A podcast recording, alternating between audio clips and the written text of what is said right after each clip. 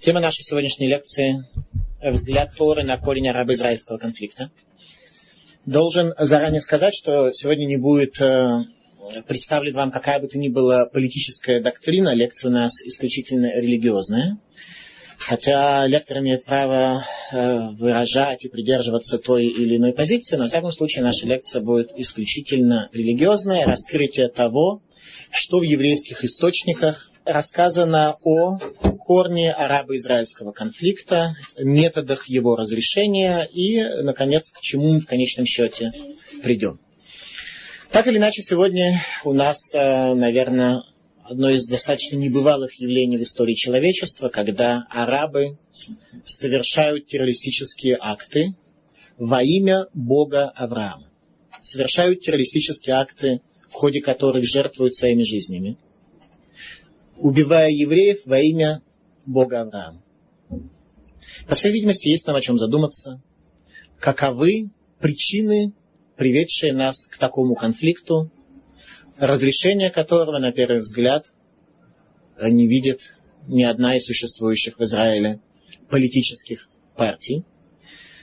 Да и те, кто находится вне политики, вроде как тоже не видят, как же разрешить данную проблему.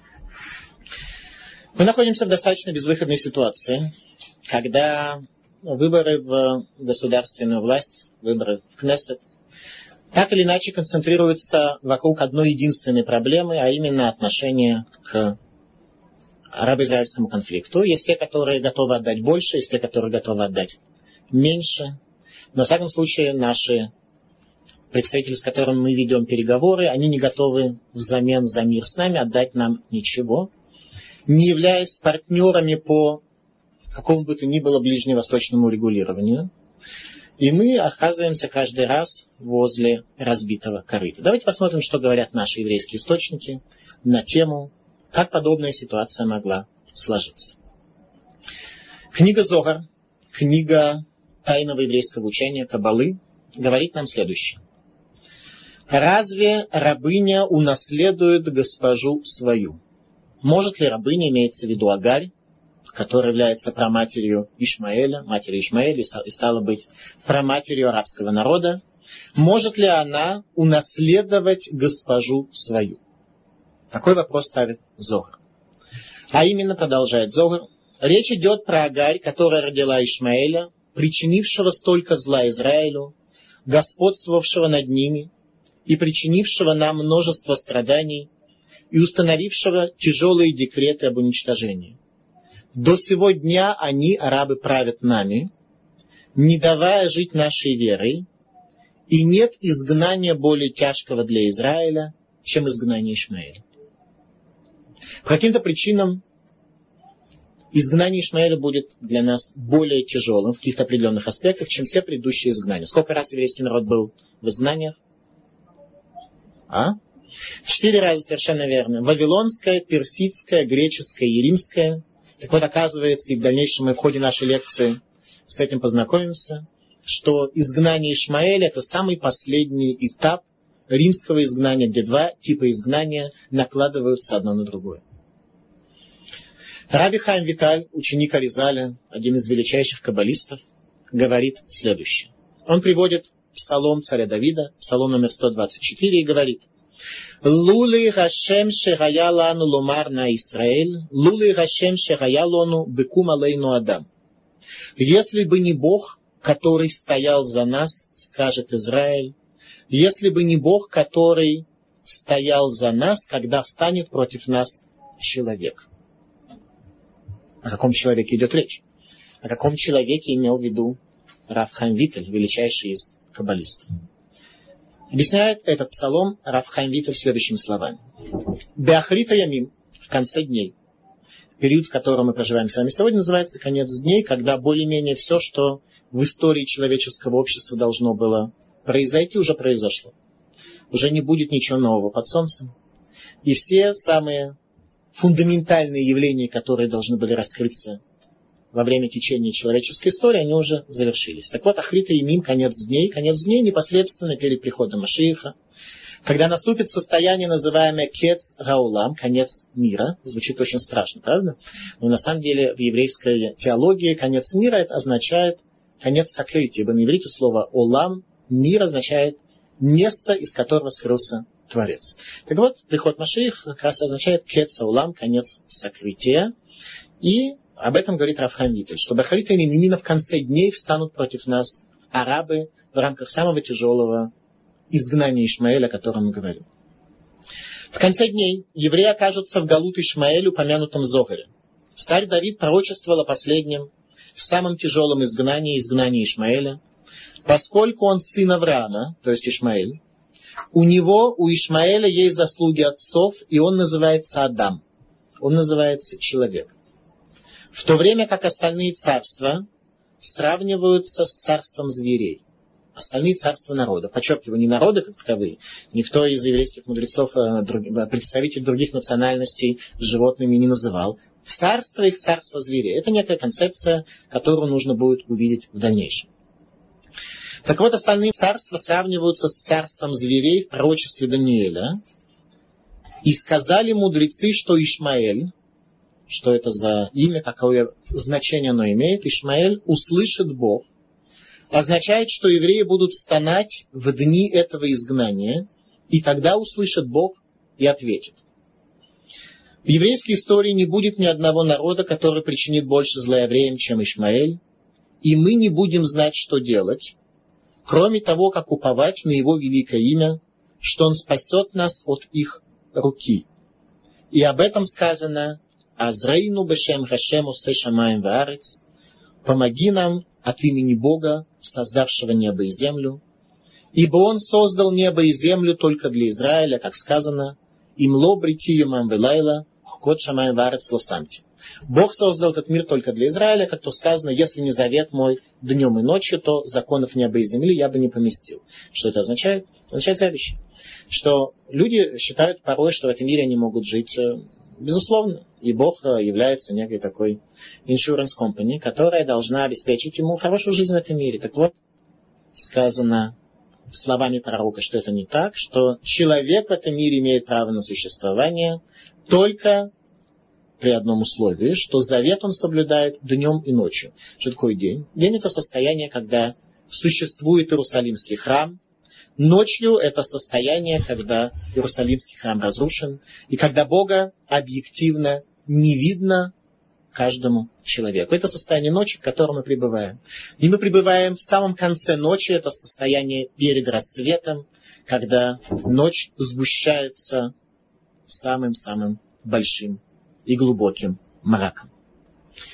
Итак, Рафхайм Виталь говорит, что мы не будем знать, что сделать. Ванахну лоны да Манасе. Творец спасет нас, говорит Авхамвитель.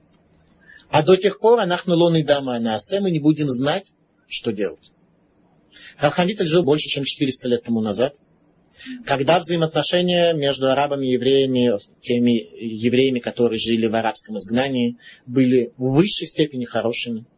Когда арабы ходили к еврейским мудрецам э, на суд между собой, когда арабы целовали руки еврейских мудрецов, будь то Иран, Ирак, э, Сирия и остальные страны, где жили евреи. И Рабхам Виталь описывает нам тогда, что не будет более тяжкого изгнания, чем изгнание Ишмаэля. Давайте попытаемся понять, в чем здесь причина. Ну, для начала, где у нас в Торе упомянуто про конфликт между евреями и арабами, про суть конфликта, про корень конфликта. Кто знает? Где в истории об этом сказано. Евреи и арабы являются родственниками, да? В каком аспекте? Когда Авраам что? Изгнал Ишмаэля, и в частности рождение Ишмаэля. Сами э, арабы являются потомками Ишмаэля, как известно, и э, евреи являются потомками Ицхака, два родных брата, и, соответственно, именно там надо искать корень конфликта, как Тора нам его раскроет. Ну, давайте начнем сначала. Сказано в Торе. А Сара, жена Авраама, не рожала ему. Сара была бесплодна. Поэтому порой, когда мы, евреи, концентрируемся на тех проблемах, которые перед нами стоят, когда что-то нам кажется тяжело, что-то кажется нам безысходно, мы должны иметь в виду, что все три праматери еврейского народа были бесплодны. Что это означает? Что само появление еврейского народа в мире прошло через три последовательных чуда, которые возникли в результате прямой свято дешмая, прямой божественной помощи. Таким образом, разрешение наших трудностей, оно всецело связано с небесами. Сам факт того, что мы с вами здесь сегодня сидим в земле Израиля, прошел через три праматери, которые все три были бесплодны. Так вот, Сара, жена Авраама, не рожала ему, и была у нее рабыня египтянка по имени Агаль. И сказала Сара Аврааму, говорит книга Берешит, «Вот Господь лишил меня плодородия, войди же к рабыне моей, может быть, у меня будут дети через нее». И послушал Авраам голоса Сары, и взяла Сарай жена Авраама, служанку свою, египтянку Агарь, по истечении десяти лет пребывания Авраама в земле Кананской, и дала ее Аврааму мужу своему в жену. И вошел он к Агаре, она зачала, и таким образом родился Ишмаил. Возникает вопрос, почему Авраам предпочел в качестве продолжателя своей веры в единого Бога египтянку? Может быть, можно было найти какую-то женщину другой национальности. Является ли египетская национальность самой лучшей для того, чтобы породить народ, который сохранит завет Авраама? Именно ведь это была задача, которую Авраам и Сара для себя ставили. Давайте попытаемся разобраться в том, что Тора нам рассказывает о национальностях вообще. В марксистско-ленинской философии считалось, что все национальности, они одинаковы, равны. И мы с детства к этим мыслям привыкли, что все более-менее одинаковые и равны. Тора нам утверждает совершенно обратно, что все разные. Это не означает, что нужно дискриминировать в базисных, элементарных э, человеческих правах какие бы то ни было национальности, те или другие. Но все разные, как люди, все рождаются все люди рождаются более-менее по одному принципу. Тем не менее, невозможно найти двух людей, у которых были бы одинаковые лица, которые имели бы одинаковый набор интеллектуальных, эмоциональных и прочих э, факторов. Таким образом, все разные. Национальности тоже разные. Есть какие-то национальности, которые более предрасположены каким-то одним успехом, достижением, задачам, целям. Есть определенные национальности, которые для каких-то других э, целей и задач более предрасположены. Поэтому Тора нам занимается дискриминацией. Что такое дискриминация? Опять, не то, как это на русском языке сегодня звучит, ограничение в правах, а to discriminate в переводе с английского означает различить. Различает различные аспекты национальных признаков народов мира. Каким образом и кто явился первым дискриминатором, то есть тот, кто рассказал своим потомкам о том, что народы на самом деле разные. Но Ноев потоп. Все об этом слышали, да? Нох или Ной, как его называют по-русски, оказался тем человеком, который смог спастись во время Ноева потопа. Что это означает? Это означает, что он сохранил в себе образ Бога по которому был создан человек. В результате он спасся во время Ноева потопа. Ибо во время Ноева потопа спасался любой. Критерий. Кто тонул, а кто спасался. Критерий простой. Тот, кто сохранил в себе образ Бога, тот спасся. Кто потерял образ Бога и идентифицировался со своим животным началом, тот погиб. Критерий был самый что ни простейший. Так вот именно Нох рассказывает нам о том, что его потомки, а все человечество его потомки, он говорит, что они будут очень разные. Очень-очень разные. И начинает он со следующего. Перед смертью Нох дает благословение своим троим сыновьям, от которых и происходят три человеческие этнографические группы. Трое сыновей, знаете, как их звали? Шем, Хам и Яфет, да? Шем в переводе на русский язык означает имя. Яфет, старший брат, означает что? Красота. А хам означает как? Нет. Горячий, совершенно верно. Кто-то сказал горячий. И дает Нох следующее благословение. Яфет, старший сын, ваят луким леефет, и даст Бог красоту, гармонию способность развить науку, искусство, культуру и прочее, цивилизацию, Яфету. От Яфета пошли народы Греции и Европы, ну и дальше Америки, соответственно. То есть вся та цивилизация, которая действительно, те народы, которые приняли участие в цивилизации, это потомки Ефета. По поводу семитов было сказано, что Бог будет пребывать в шатре Шема. Что такое Шем? Имя. Чье имя? Имя Бога. Семиты это те люди, которые связаны с именем Бога, связывают свое существование с именем Бога. По поводу Хама, а именно населения Африки, сказано, что они будут рабами своих старших братьев. Нох проклинает своего третьего сына и говорит, что он будет рабом своим старшим братьям. То есть рабом Европе в смысле цивилизации, что он должен оттуда подучиться немножко науке, цивилизации и культуре, а рабом семитом в аспекте того, чтобы знание о едином Боге получить, а не быть в состоянии язычества, причем тех жутких форм язычества, граничащего с людоедством и самыми разными жуткими формами, как это в центральных племенах в Африке э, осуществляется. Это что касается Ноха. Он говорит, что его трое сыновей породят три этнографические цивилизации, которые будут очень разниться одна от другой. Главным царством Хама является Египет.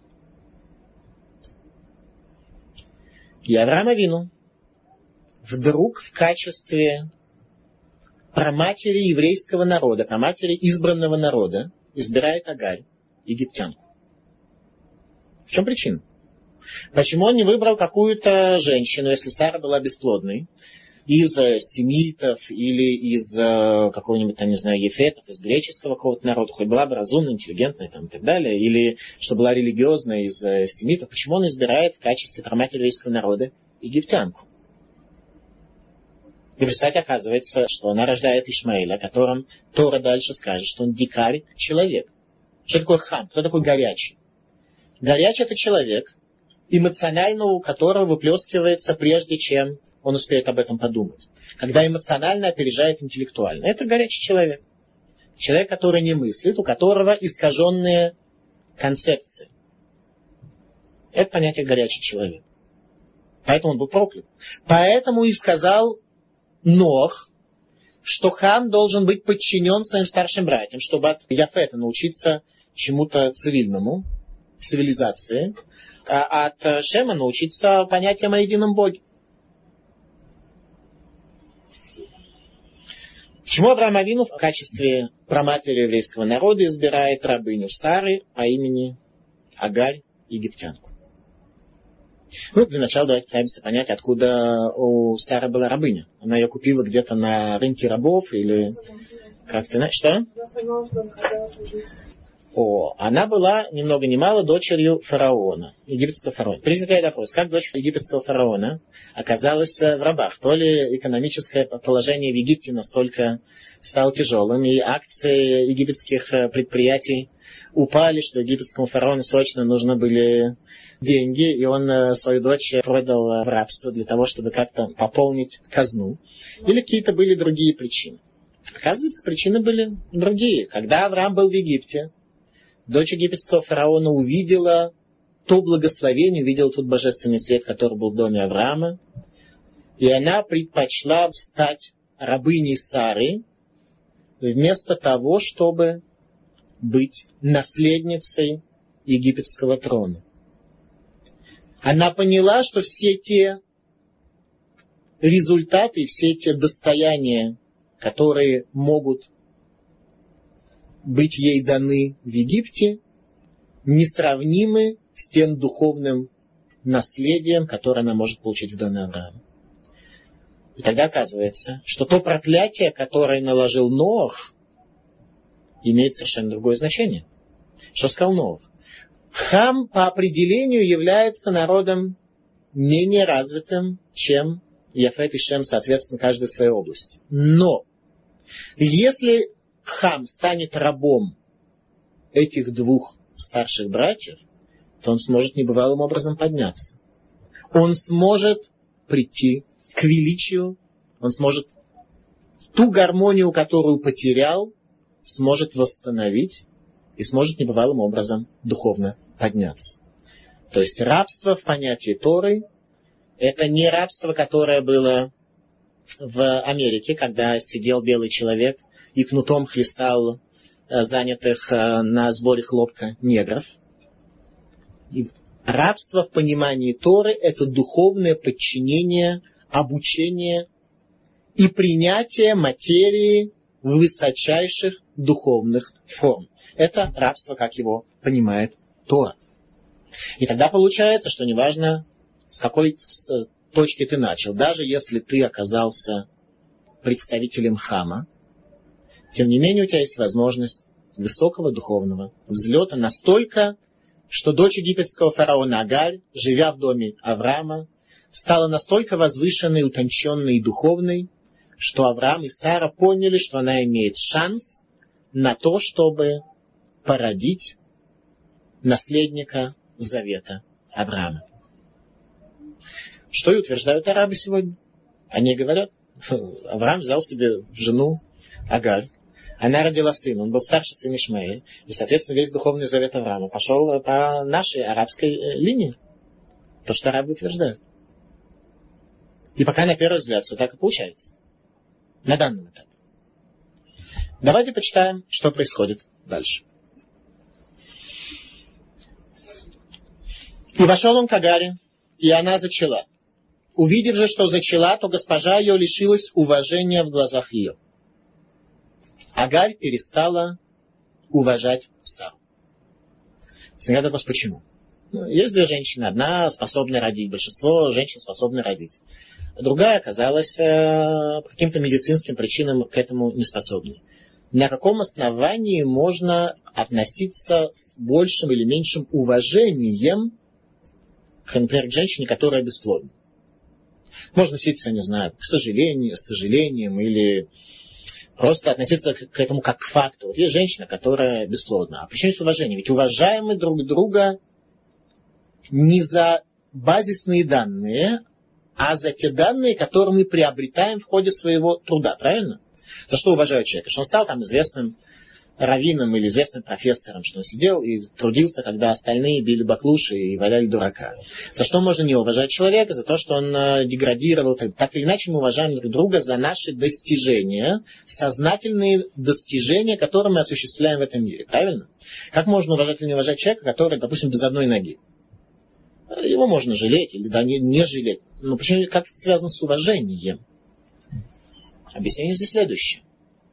Люди тогда понимали, что медицинские проблемы не являются первичным, а являются следствием духовного состояния человека. Для Агарь тогда было, и для всех остальных людей тогда было понятно, что бесплодная женщина в результате своих духовных поступков вполне может излечиться. А сегодняшняя медицина говорит, что это невозможно. А тогда это было возможно. Люди это видели, люди это понимали. Поэтому Агарь мыслит следующим образом, что если Творец не дал Саре потомка сына от Авраама, а ей дал, то это означает, что она более достойна. Люди видели, что духовно является первичным по отношению ко всем, подчеркиваю, ко всем формам материального. Просто видели. Они видели это на своем примере. Они видели на примере людей, которые жили с ним. Так мыслил, как сегодня в истории называют, древний человек. Просто древний человек имел настолько более богатую духовную практику, чем мы, что он проникал в те слои объективной духовности, которые, к сожалению, для нас сегодня являются скрытыми, тайными и зоной запрещенной, куда мы проникнуть не можем. Они могли. Итак, Агарь перестала уважать Сару из-за того, что оказалась в состоянии родить потомка Авраама. И сказала Сара Аврааму, обида моя из-за тебя, я отдала рабыню мою в лоно твое. Как увидела она, что зачала, то я лишилась уважения в глазах ее. Господь досует между мною и тобой. И сказал Авраам Саре, вот рабыня твоя в руке твоей, делай с нею что угодно в глазах твоих. И притесняла ее Сара, и она убежала от нее. Итак, Сара начинает притеснять Агарь. Ну, сегодня для людей 21 века это естественная реакция. Если рабыня относится с недостаточным уважением по отношению к госпоже, то госпожа принимает определенные меры. Сара была праведницей. Что такое праведник? Праведник это человек, мотивация которого в его жизни стопроцентно сводится к служению своему Творцу, а не к удовлетворению своих личных потребностей, низких или самых что ни на есть возвышенных. Это определение праведника. Если так, то Сара, почему она стала притеснять Агарь? Комментатор дает нам объяснение, что Сара не притесняла Агарь. Что взаимоотношения, которые были между ними, никак не изменились. А, в Торе же написано, что притесняла. Как же это понять? Это простой. Тот тип взаимоотношений, который был между ними изначально, не изменился, а именно госпожа, рабыня, духовный наставник и ученик. Эти отношения не изменились. Только если раньше это Агаль устраивала, теперь ее стало это притеснять в само то состояние, в котором она была. А именно, ощущение тесноты человек может ощущать двумя способами. Либо когда внешне что-то на тебя давит, либо когда ты сам вырастаешь из тех рамок, в которых ты был раньше, которые раньше тебя устраивали. Человек купил костюм 44 размера, и через пару лет ему уже 48 нужен. Что это означает, что костюм давит или что человек выдавливает свой костюм? Человек после института устроился на работу и получает 120 рублей. И через 20 лет после этого он тоже получает уже даже 140 рублей. Тем не менее, если поначалу его эта зарплата вполне устраивала, через некоторое время она стала его давить, она его не очень уже устраивает, потому что потребности, объективные или субъективные, существенно выросли. Таким образом, Сара притесняла Агарь в том смысле, что взаимоотношения рабыня-госпожа для нее больше не приемлемы. Агарь хочет стать госпожой и воцариться над Сарой. Это и есть первый этап конфликта между евреями и арабами. Это и есть суть того, что говорят арабы. Они говорят, что тот завет, который они получили от Авраама, та форма, в которой они его сохранили, она является существенной, верной, а евреи являются грешниками, не понимают, исказили, забыли и находятся в офсайте человеческой истории. Это утверждение раба. Самый первый конфликт начинается между Сарой и Агарь. Давайте посмотрим, как этот конфликт описан Торой. Итак, притесняла ее Сара, и она убежала от нее. И нашел ее ангел Господень у источника воды в пустыне, у источника на дороге в Шу. И сказал он Агарь, рабыня Сара, откуда ты пришла и куда ты идешь? Она сказала, от Сарай госпожи моей бегу я. И сказал ей ангел Господень, возвратись к госпоже своей и смирись под руками ее. Обратите внимание, три строчки. В каждой из них повторяется, что Агарь является рабыней Сары. Почему это так? Казалось бы, мы уже это знаем. Почему? Тора, которая не пишет нигде ни одного лишнего слова. Вдруг на трех строчках три раза упомянула мне, что Агарь рабыня Сара. Сначала сказал ей ангел, после этого она повторила эту фразу и так далее, и так далее. Нашел ее ангел Господень у источника воды в пустыне. Как на иврите пустыня? Мидбар. От какого слова происходит? Ледабер, правильно. Какая связь? Никакой. Ответ простой. Мир был создан десятью речениями Бога. Мидбар это пустыня, где речение Бога реализовалось в меньшей мере. Отсюда и происходит ми-дабар, что от слова. Слово там не реализовалось в полной мере. Так вот, Мидбар это символ нашего мира, с которым скрыт Бог. И творение Бога, его гармония реализовались здесь в меньшей мере. Что такое источник воды? Источник воды то, что оживляет пустыню, то, что дает возможность жизни в условиях пустыни. Всегда символ Торы. Вода – это Тора, которая наполняет пустыню мира, в котором мы живем, которая дает нам возможность видеть смысл жизни, видеть причины, видеть закономерности, которые выходят за рамки материальных. Видеть духовно материальные причины, видеть, как духовное оперирует материально. Убегает Агарь из оазиса того мира, из дома Авраама. Куда она попадает? Сразу по умолчанию попадает в пустыню. Где она сидит в пустыне? Она сидит возле источника воды.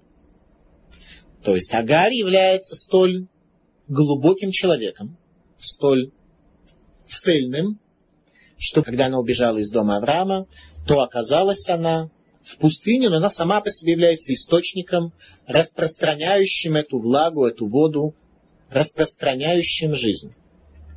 Обращается к ней ангел и говорит, Агарь, рабыня Сарай, откуда ты пришла и куда идешь? Он говорит, Агарь, ты же понимаешь, что твое предназначение, как египтянки, как хамитки, быть рабыней Сарай. Откуда ты пришла? Ты пришла из Египта.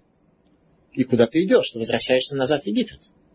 Потому что тот свет, который есть в доме Авраама, у тебя будет меркнуть со временем. Ты идешь по... Как все естественные процессы, у тебя происходит спадение по экспоненте, как во всех естественных процессах физики. Откуда ты пришла? Из ниоткуда, из Египта. Попала в этот великий дом света Авраама. И куда ты идешь? Агарь понимает, что искал ангел. Она отвечает, смотрите. Она сказала от сарай госпожи моей бегу. Она говорит, я понимаю, что сарай моя госпожа, я понимаю, что это правильное положение вещей. Я все понимаю. Я не из России эмигрировал, я все понимаю, что происходит. Вопрос здесь, говорит она, в том, что бегу я, не могу. Я взрываю те взаимоотношения, которые были. Я не хочу больше этих взаимоотношений. И сказал я ангел Господень, возвратись госпоже своей и смирись под руками ее возвратись госпоже своей, это правильное состояние мира, и смирись под руками ее. Обратите внимание, это лишний раз нам показывают ту самую идею. Руки Сары не стали давить ее больше, они были в том же месте, где до этого. Смирись под руками ее. То есть процесс вот этого вот притеснения был целиком и полностью исключительно от нежелания Агари быть рабыней, духовно учиться у Сары. Она созрела, она стала уже самостоятельной она восстала против. И сказал я ангел Господень, умножаю множу потомство твое, но неисчислимо будет от множества. И сказал я ангел Господень, вот ты беременный родишь сына, и наречешь ему имя Ишмаэль, услышал Бог, ибо услышал Господь страдание твое.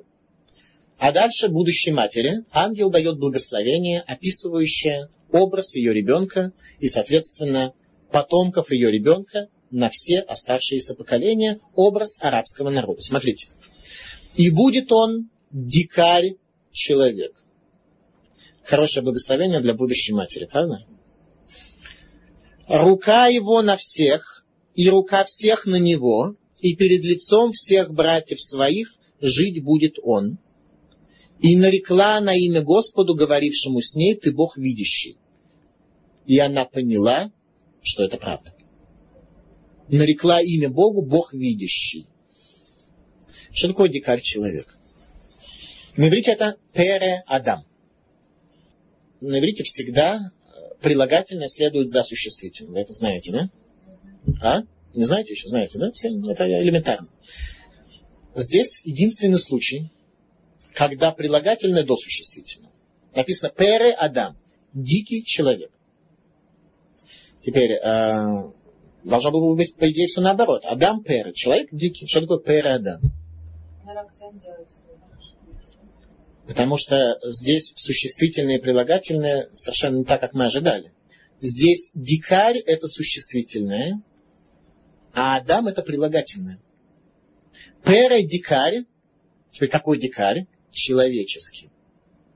И будет твой сын не человек дикий, а дикарь человеческий. Это образ арабского народа. Образ арабского народа. Недавно я был, на прошлой неделе я был в Брюсселе, и меня интервьюировала компания Reuters, которые задали вопрос относительно того, вот сейчас после прихода Абу Мазана будет лучше для евреев, хуже для евреев. И я объяснил ту же самую концепцию, что все больше и больше люди в Европе и в Америке понимают, что у нас нет партнера, потому что речь идет о дикаре человеке, о человеке с психологической точки зрения которого можно сказать, что она не экзистенциальная, как у европейцев, а мифологическая, как у арабов. Но это тема для отдельной лекции, что такое мифологическая психика. Что? Э, русскими словами я постараюсь, насколько, насколько умею, я постараюсь.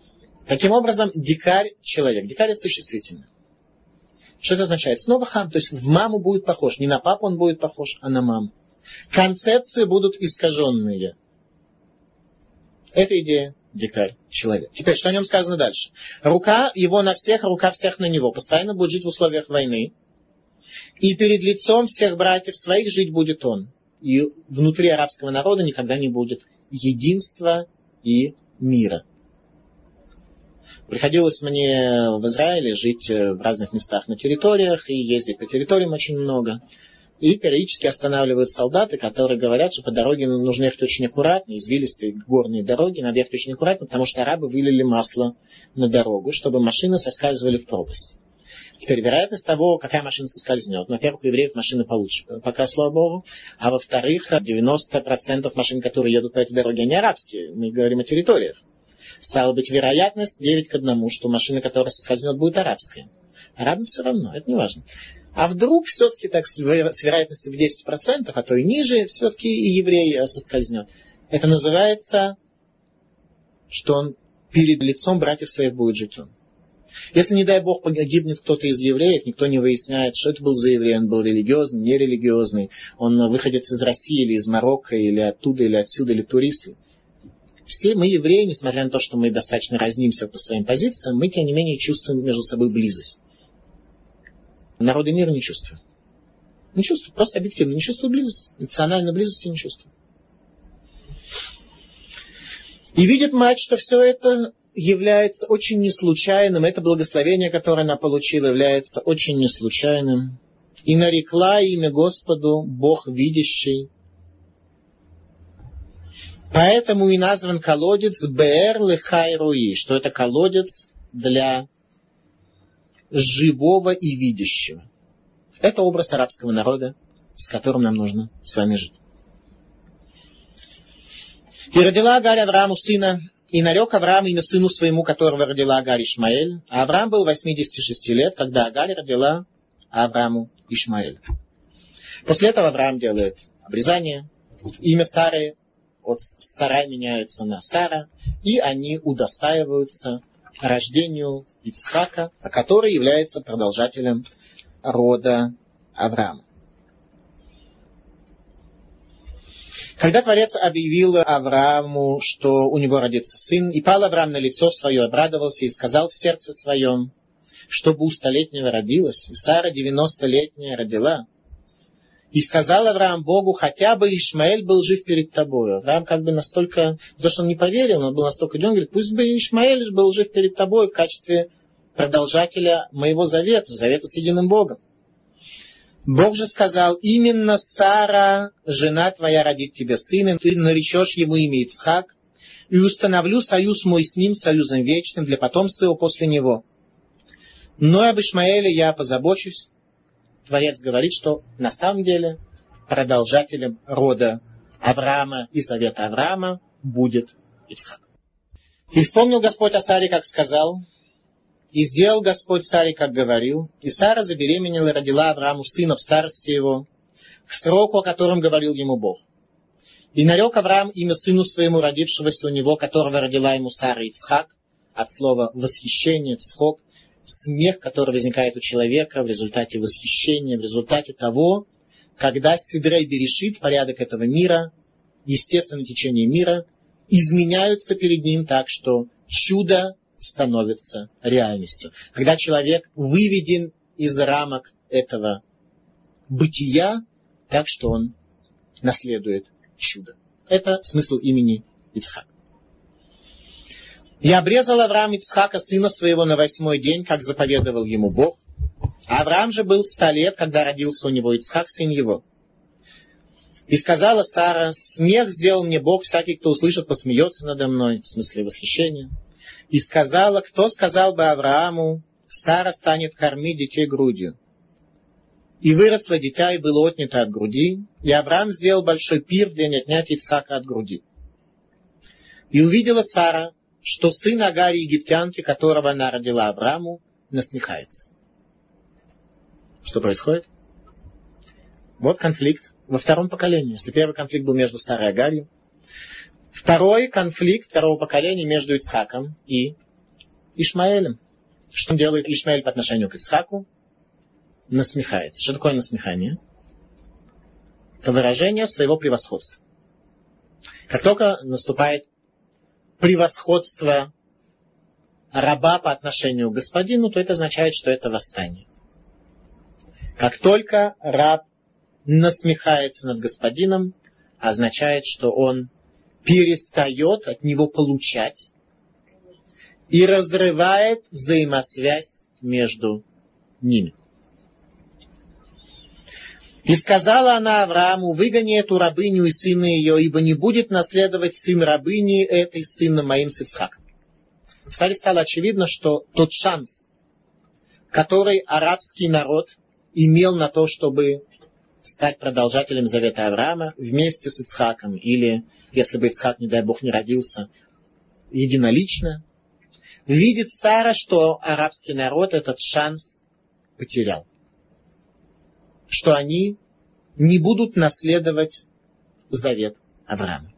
Это будет Пере, Адам, дикарь человеческий, который будет насмехаться над носителями единого знания о едином Боге, и который будет чуждым. Говорит Сара, чтобы он изгнал Ишмаэля. У Авраама было 10 тяжелейших испытаний.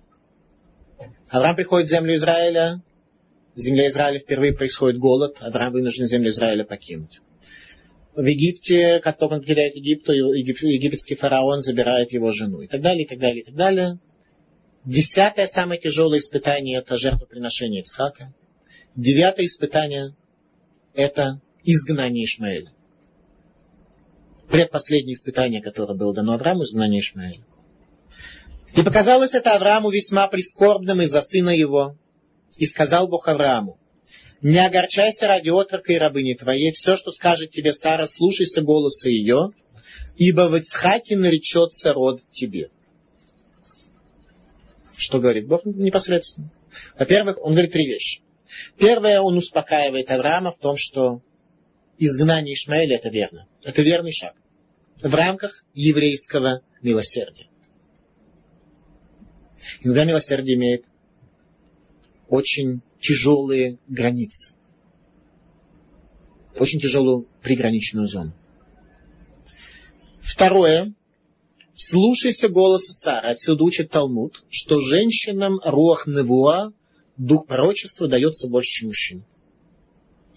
Сара видела те прослойки реальности, которые Авраам, по всей видимости, не видел, так говорит Талмуд.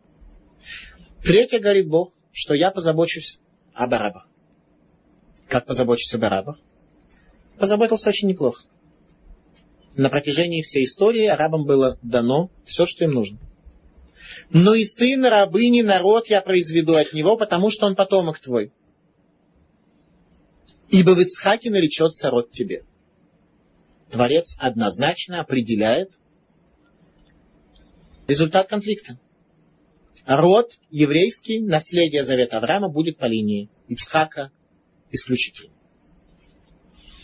И взял Авраам рано утром, взял хлеба и мех воды, дал Агаре, положил ей на плечи и ребенка, и отослал ее. И пошла она и заблудилась в пустыне Бершева, и не стала воды в мехе, и бросила она ребенка под одним из кустов. И пошла и села вдали на расстоянии выстрела из лука, Ибо она сказала, пусть не увижу я смерти ребенка. И она села поодаль и подняла голос свой и заплакала. И услышал Бог голос отрока, и ангел Божий возвал с неба к Агаре и сказал ей, «Что с тобою, Агарь? Не бойся, ибо услышал Бог голос отрока оттуда, где он находится. Встань, подними отрока, возьми его за руку, ибо я великим народом сделаю его». Что имеется в виду? Услышал Бог голос отрока оттуда, где он находится. А что можно услышать голос отрока оттуда, где он не находится? Что, что имеется в виду? Что услышал Бог в качестве голоса? Ну, для начала мы видим ситуацию. Агарь, у нее закончилась вода, и она бросила своего ребенка. Еврейская мать в таких условиях своего ребенка бросить не должна, потому что она не захотела видеть смерти своего ребенка. Это понятная идея, но с другой стороны, понятно, что ребенку умирать на руках своей матери будет легче, чем брошенным под кустом. Это лишний раз показывает уже ситуацию, что происходит с Агарью. Еврейская мать так не поступит. Что происходит с Агарью? Она пошла в пустыню, будучи изгнанной из дома Авраама.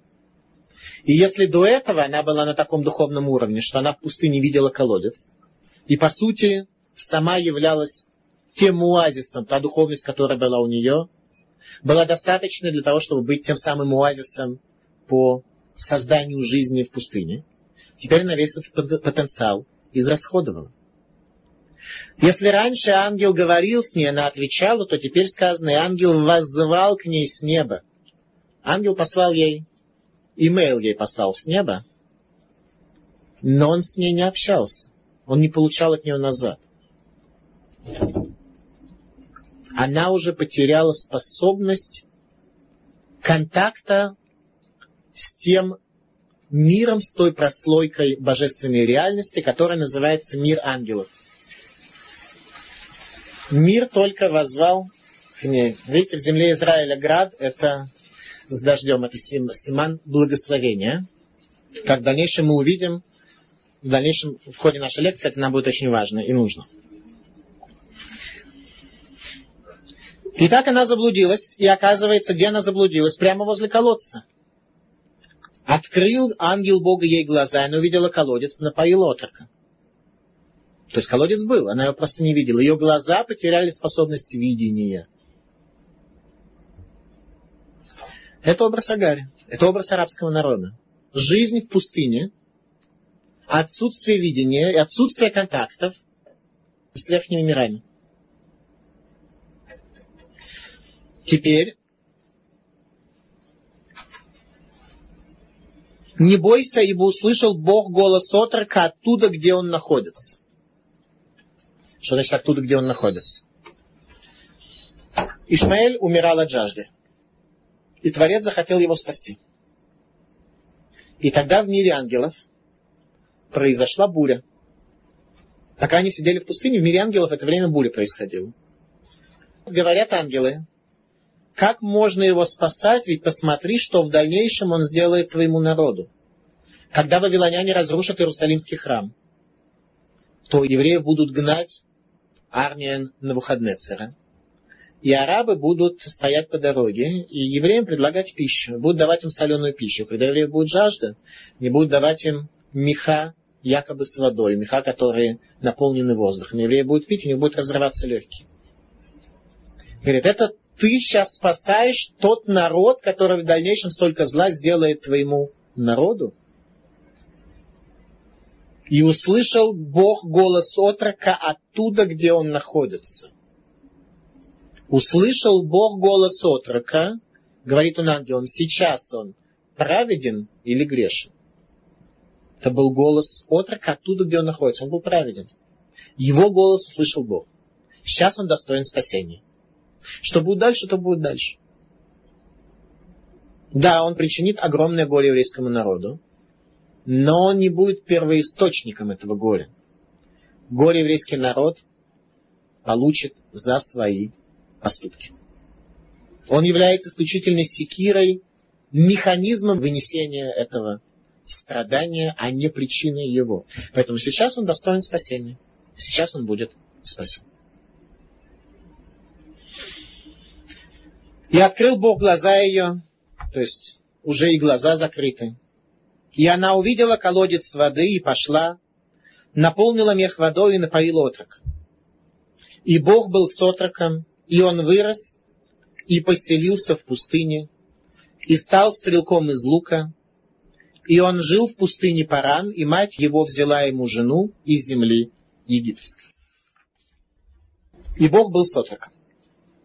На иврите существует два слова. Что, союз или с? Это что, союз или союз, да? Есть два союза с на иврите. Одно это эт, второе им. Какая разница между ними? Эт означает формальную близость. Им означает истинную близость. Два человека открыли вместе ресторан. Это Эд. Вася, Эд, Петя. Вася с Петей открыли ресторан. Это формальная близость, они являются компаньонами. Что касается каких-то существенных, жениться, например, можно им.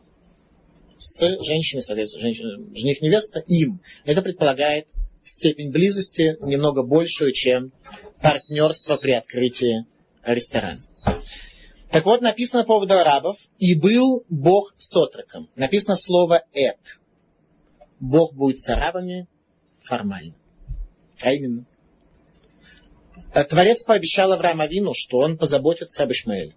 Он исполнил свое обязательство. Говорит, я буду с арабами, говорит Бог. Я дам им все, что им нужно для существования. Сегодня мы можем увидеть, что это нефть. Если бы у арабов не было нефти, то у них был бы голод и нужда такая же, как э, в Сахаре. Они не производительны. Они бы просто умирали от голода. Бог им дал нефть. Бесплатно. Не ожидая от них никакой духовности никакой отдачи. Что касается евреев, в молитве Шма у нас сказано, что если мы будем достойны тогда у нас будет вода с неба. Поэтому сказал, что дождь и град, который во время нашей лекции, он, может быть, символизирует то, что мы сегодня достойны. Если мы будем достойны, то Бог нам даст воду с неба. Нефть не даст, даже если мы будем достойны. А вот если мы будем достойны, то тогда Он даст нам воду с неба. Что касается арабов, от них не требуется достоинство. Бог сказал, я вам дам все, что вам надо. Смотрите, когда человек с кем-то близок, то он ожидает от него определенной адекватности, определенного духовного соответствия. Когда человек с кем-то далек, то ему все равно, в общем-то, ну, пойдешь кому-то доказывать, э, что он не прав, или ну, ты с ним далек, э, он мыслит совершенно иначе, чтобы с ним вообще какие-то первичные мосты, взаимопонимания построить, нужно десятки часов потратить на это. Ну, он говорит так, ну, хорошо, пусть так и будет. Э, что он хочет, я не знаю. Приходят два студента, один хороший, другой плохой к э, профессору. Ну, и он видит, что э, плохой студент так с трудом на 3 балла тянет. Ну, он поставит ему 3 балла. Если видит, что хороший студент на 5 баллов не очень хорошо отвечает, он его отошлет и говорит, иди еще раз пойдешь экзамен сдавать. Потому что от него он что-то ожидает. От того, кто живет на 3 балла, ничего не ожидает, как правило, по жизни вообще. Так и он тоже не ожидает. То же самое сказано по поводу арабов. Бог о них позаботится и даст им все, вне зависимости от их духовности. Евреи, если мы будем достойны, получим воду с неба. Нефти в любом случае нет. Чтобы мы стали партнерами Творца по созданию брия, творения в этом мире. Это вся цель создания человека. Стать партнерами Бога по созданию этого мира. И Бог был с отроком. И он вырос и поселился в пустыне. Какое место Ишмаэль выбирает для проживания? Пустыню, символ бездуховности, символ места, не предназначенного для жизни, символ места, которое не имеет колодцев. И стал стрелком из лука, чем он стал заниматься, нарушителем заповеди «не убей и не укради». Бизнес Ишмаэля стал грабить людей на проселочных дорогах. Но поскольку это пустыня, так там с проселочными дорогами тоже трудно, во всяком случае грабеж. И он жил в пустыне Паран, и мать ему взяла жену из земли египетской. Почему нам еще рассказано, что он жил в пустыне Паран? Не раз же было сказано, жил он в пустыне, почему надо еще рассказать, что он жил. Или если нужно указать по какой-то причине название пустыни, то почему сразу этого не сделать? Не, объяснение простое.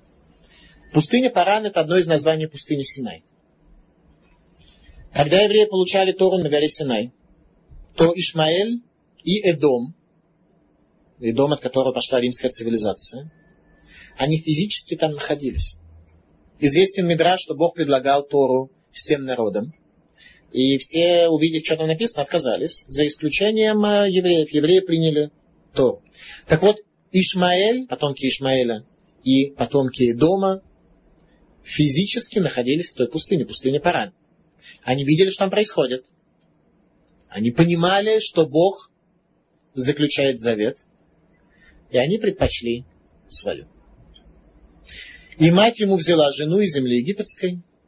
То есть его жена стала египтянкой, стала быть на следующих поколениях уже там был хам в полном смысле этого слова.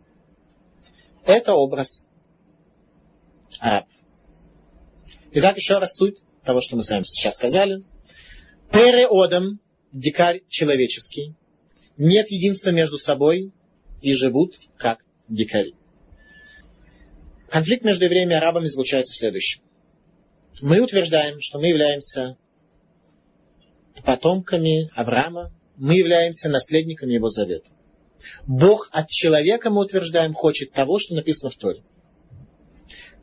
Если человек будет соблюдать заповеди, будет жить гармонично этими заповедями, он сохранит в себе образ Бога, по которому был создан. Он сохранит мир от Ноева потопа.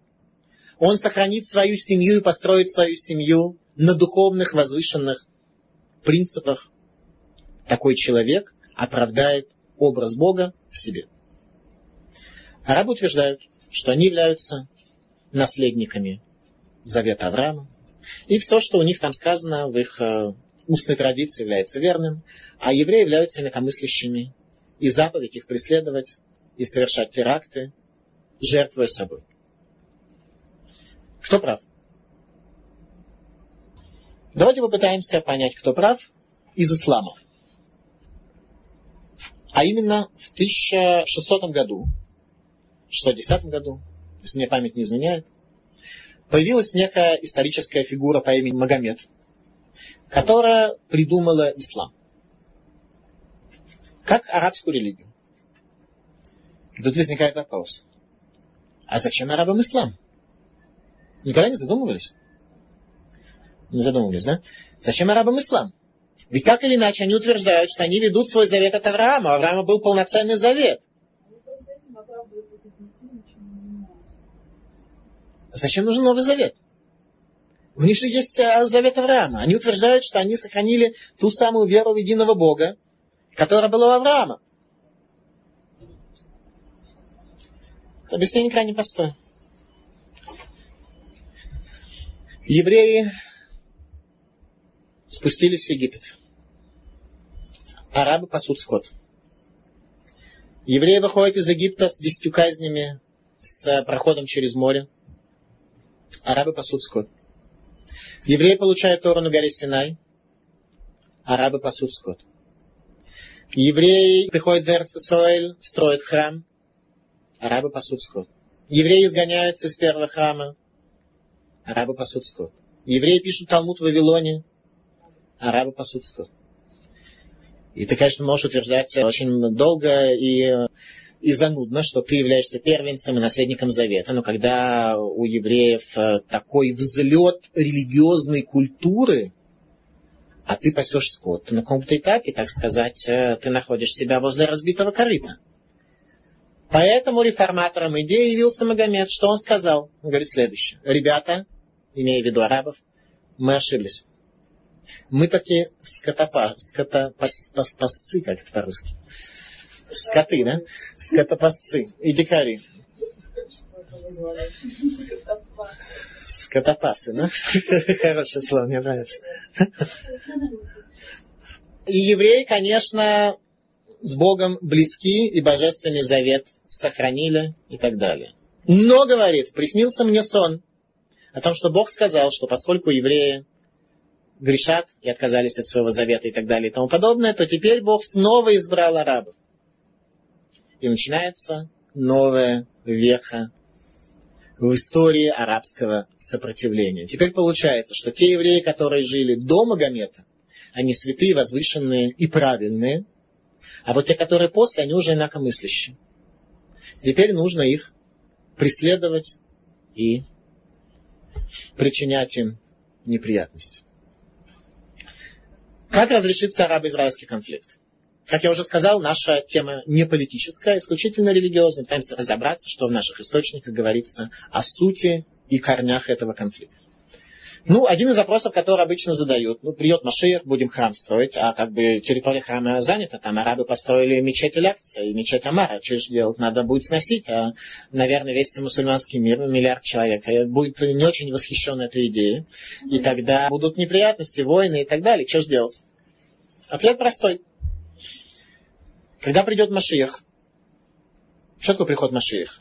Пророк Захария о приходе Машиха говорит следующее, что тогда люди не будут друг другу говорить, что есть Бог, потому что слава Бога будет видна каждому.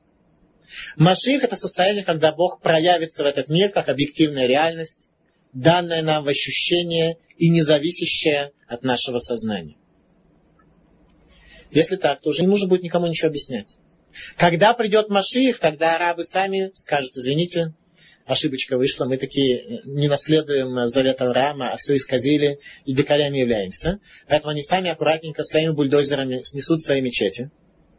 И евреи, вот, стройте храм ваш, это ваш храм более правильное понимание божественности, чем наши мечети, скажут арабы после прихода Машиих. Возникает вопрос, а что нам делать до того времени, до прихода Машииха? Что делать? Нужно, как говорят левые, отдавать э, арабам все, ничего не получая взамен. Нужно, как э, самые правые, бороться за трансфер выселения арабов, за Азу, против Азы. Что делать? Что нужно делать? Рамбам в своем послании в Йемен, Игерат Тейман, пишет следующие слова. Рамбам жил когда? 800 э, лет тому назад. Он описывает период, который будет в конце дней. Опять же, подчеркиваю, в период Рамбама взаимоотношения с арабами были совершенно... Арабы тогда были одной из э, сравнительно развитых э, цивилизаций средних веков. Рамбам пишет следующее. А вы, братья наши, знаете, что за наши грехи Бог провел наш путь через этот народ. Я хочу сказать народ Ишмаэля – приумножающий наши страдания, выводящий законы из своей веры, чтобы причинять нам зло и ненавидеть нас. Никогда не вставал против Израиля народ, причиняющий нам столько зла, приумножающий унижение наши и укрепляющий ненависть к нам. Настолько, что Давид, царь Израиля, которому было показано в пророческом видении зло, которое выпадет на долю Израиля, не плакал и не рыдал, и не просил о спасении ни от одного народа, кроме Ишмаэля. Он выделил из остальных племен Ишмаэля народ Кида. Ибо сумасшедший, так Рамбам называет Магомета, он называет его сумасшедшим, действительно был из племени Кида, как мы знаем из истории – и мы продолжаем страдать и терпеть унижение от их лжи и горячности. Горячность, хам, горячий. Насколько не в силах человека вынести. Как сказал пророк, они кехереш лоишма кейлем лоифтахпи. Я как глухой, который не может услышать, и как немой, который не может открыть уста. И передали нам наши мудрецы, что нам надо терпеть обман ишмаильтян и их ложь. И мы услышим и будем безмолвствовать. И они связали свое толкование с именами сыновей Ишмаэля. Наши мудрецы связали толкование того, какую позицию нам нужно занять до прихода Машииха, Бахрита Ямин в конце дней, тот период, который мы проживаем с вами сейчас – Трое сыновей Ишмаэля их звали так. Машма, Дума, Маса. Машма – услышь, Дума – безмолвствуй. Перевод просто. Маса – терпи. Услышь, безмолвствуй и терпи. И мы уже привыкли, великие и малые, выносить их унижения, как сказал Исаия, «Гиви натати маким велахи муртим». Спину свою я подставил бьющим меня, и щеку свою для царапающим меня. Но и так не спастись нам от их зла каждый день, и чем больше будем терпеть и идти с ними на мир, будут стремиться к войне против нас. Рама пишет 800 лет тому назад. Чем больше мы будем идти с ними на мир, тем больше они будут идти к войне против нас. Как сказал Давид, они шалом киедабер гемаль милхама. Я о мире, когда буду говорить, они о войне. Тем более, если мы применим силу и будем восхваляться над ними царством, глупостью и обманом. И тогда обречем себя на неминуемую гибель. Ванахну лоны да манасе, заканчивает Рамбам, послание в Тейман, в Йемен. И мы не будем знать, что делать. Это последнее испытание, которое на долю еврейского народа приходится в Ахрита Ямин в конце дней. Последнее испытание, из которого нет выхода. Банахну лон и дама анаса, мы не будем знать, что делать. Мы будем находиться в состоянии тупика, когда будем переданы для Пера Адам, для дикаря человека.